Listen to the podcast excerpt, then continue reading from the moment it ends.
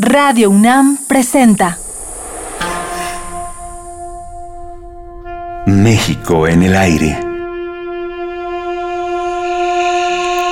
Reflexión, crítica, denuncia.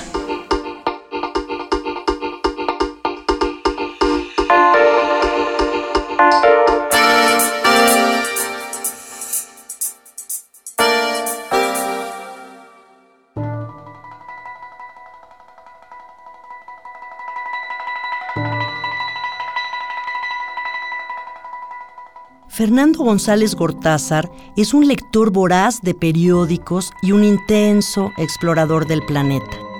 Me interesa el mundo, dice el arquitecto y viajero cuya curiosidad y afán por el descubrimiento es lo primero que empaca en su maleta. Su fascinación se extiende a todas las actividades humanas y ha sido un activo defensor del patrimonio cultural y natural de México y de todos los rincones de la Tierra. Su mirada es universal, pero insiste en la importancia de lo local, de las raíces y de la identidad como la gran posibilidad de aportar singularidades a la humanidad. Fue uno de los fundadores de Pro Hábitat en Guadalajara, una asociación que además presidió durante seis años. Formó parte de la Comisión de Arte en Espacios Públicos del DF durante la gestión de Cuauhtémoc Cárdenas y también de la Comisión Nacional para la Preservación del Patrimonio Cultural. Para él, preservar es otra manera de crear, y la creación es una forma de darle colectividad a los valores en los que él cree.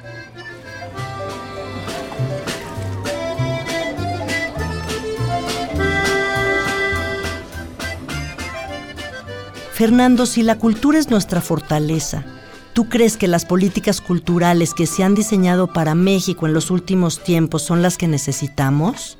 Mira, Adriana, hay formas culturales que pueden sobrevivir por sí mismas.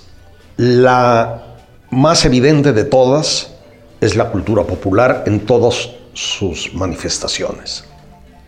Hay otras que también viven por sí solas. Me refiero a la creación artística, por ejemplo. Pero hay otras que necesitan el apoyo institucional, público o privado, sobre todo la ciencia y la técnica, la investigación. Ellas no pueden sobrevivir por sí mismas. Y este es uno de los principales rezagos de México. Creemos que eso les corresponde a otros, a los de raza superior, a los estadounidenses, a los alemanes, a los japoneses, ellos que lo inventen todo. A mí me indignó a tal grado estar presente hace un par de años en un seminario en el que el representante de la Concanaco o la Concamín repetía una y otra y otra vez en su discurso, no necesitamos inventar nada. Basta con estar atentos a lo que se hace del mundo y de lo que funciona en el mundo y adaptarlo, adoptarlo.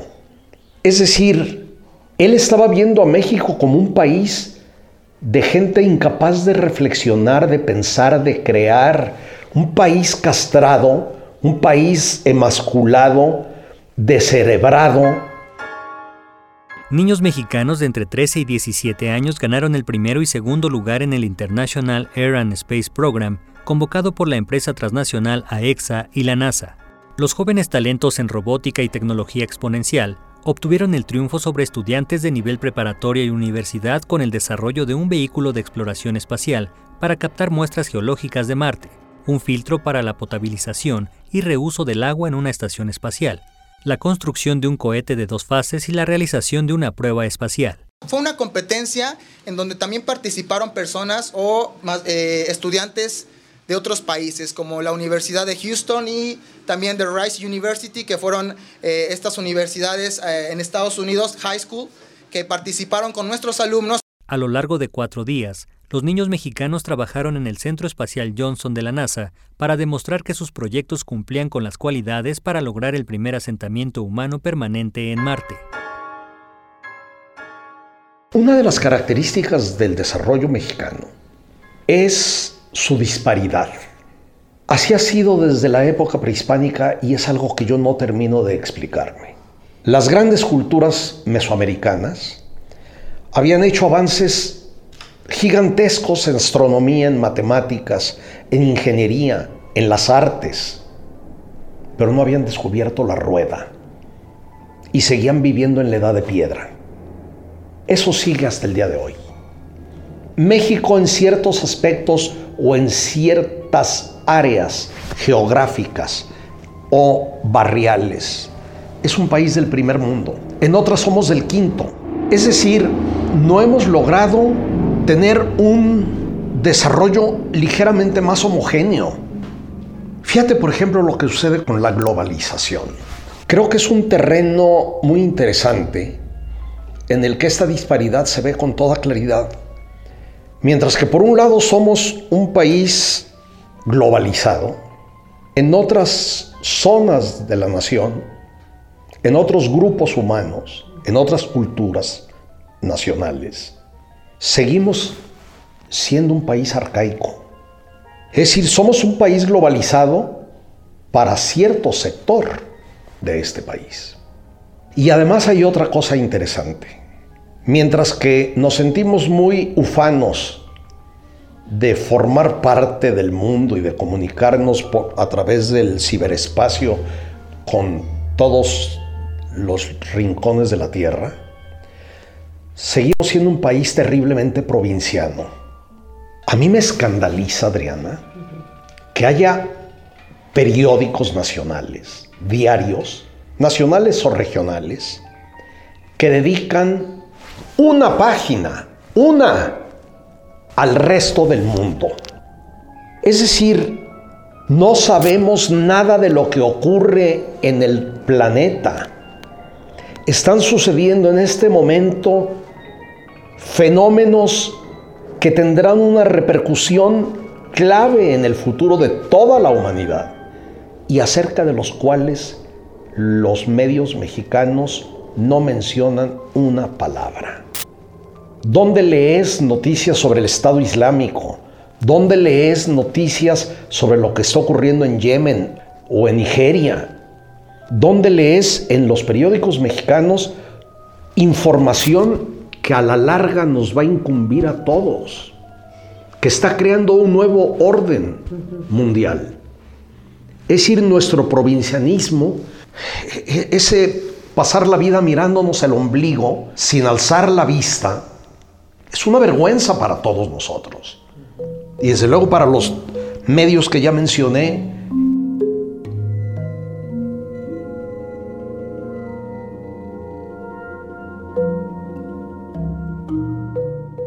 Hubo una época, Fernando, quizá en los tiempos de contadora, que nos hermanamos de alguna manera solidariamente con Latinoamérica, pero después iniciamos un proceso de ensimismamiento. México tuvo, tiene, o tuvo, diré, una larga tradición de gallardía en su política internacional.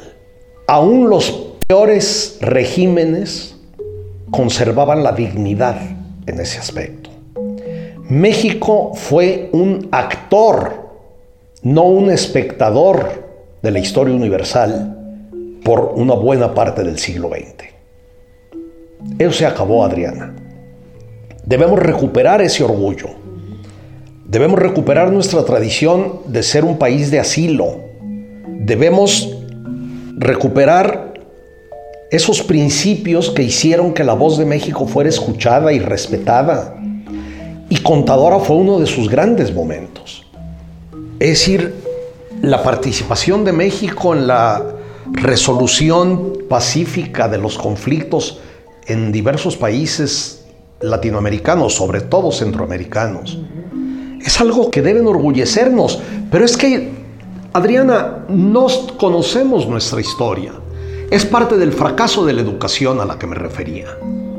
No sabemos quiénes somos. No tenemos, por lo tanto, ningún motivo para sentirnos orgullosos de algo que, que ignoramos. Mira, parece que en México hay una especie de trasfondo de barbarie que brota en cuanto aparece el menor resquicio.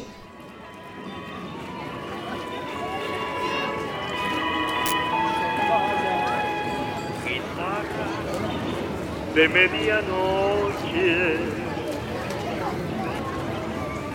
que vibran bajo la luna. La cultura, ha escrito Fernando González Gortázar, es el terreno privilegiado para el cuestionamiento. Es siempre un acto de fe y esperanza. La cultura y en especial el arte es la vanguardia de la sociedad. Años de Sueños tituló en 1999 su retrospectiva en el Museo Tamayo. Le preguntamos cuál es el México con el que este creador sueña hoy. Quiero conservar la esperanza, quiero luchar por ella, quiero aferrarme al sueño y pelear porque se convierta en realidad. Quiero un México con identidad, relativamente diferenciado en el contexto internacional, que siga siendo un factor de diversidad para el mundo, que siga siendo uno de los abanderados de la multipolaridad cultural del mundo, como lo ha sido desde la más remota prehistoria.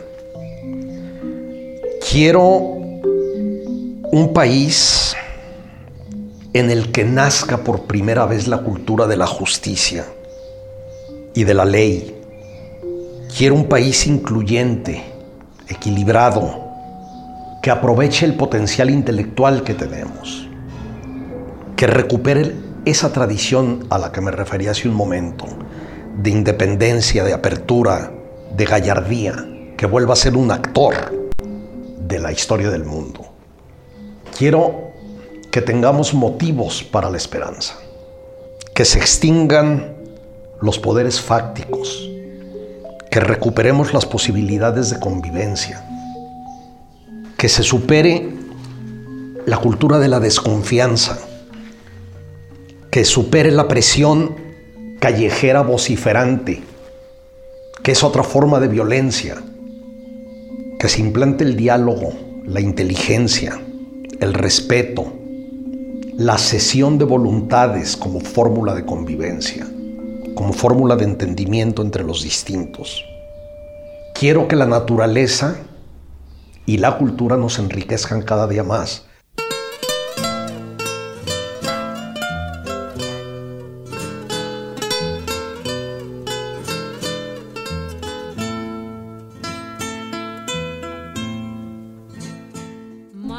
Mañana, en la última parte de esta entrevista, González Gortázar profundizará en el medio ambiente, pero también en la creciente participación de la sociedad civil y los retos de la democracia. Los esperamos. Radio UNAM presentó México en el aire. Operación Miguel Ángel Ferrini. Equipo de producción Adriana Malvido, Francisco Ángeles, Omar Telles y Jessica Trejo. Adornada de suaves fulgores te llegaras también a ofrendarle los arrullos de tus ruiseñores, mañanita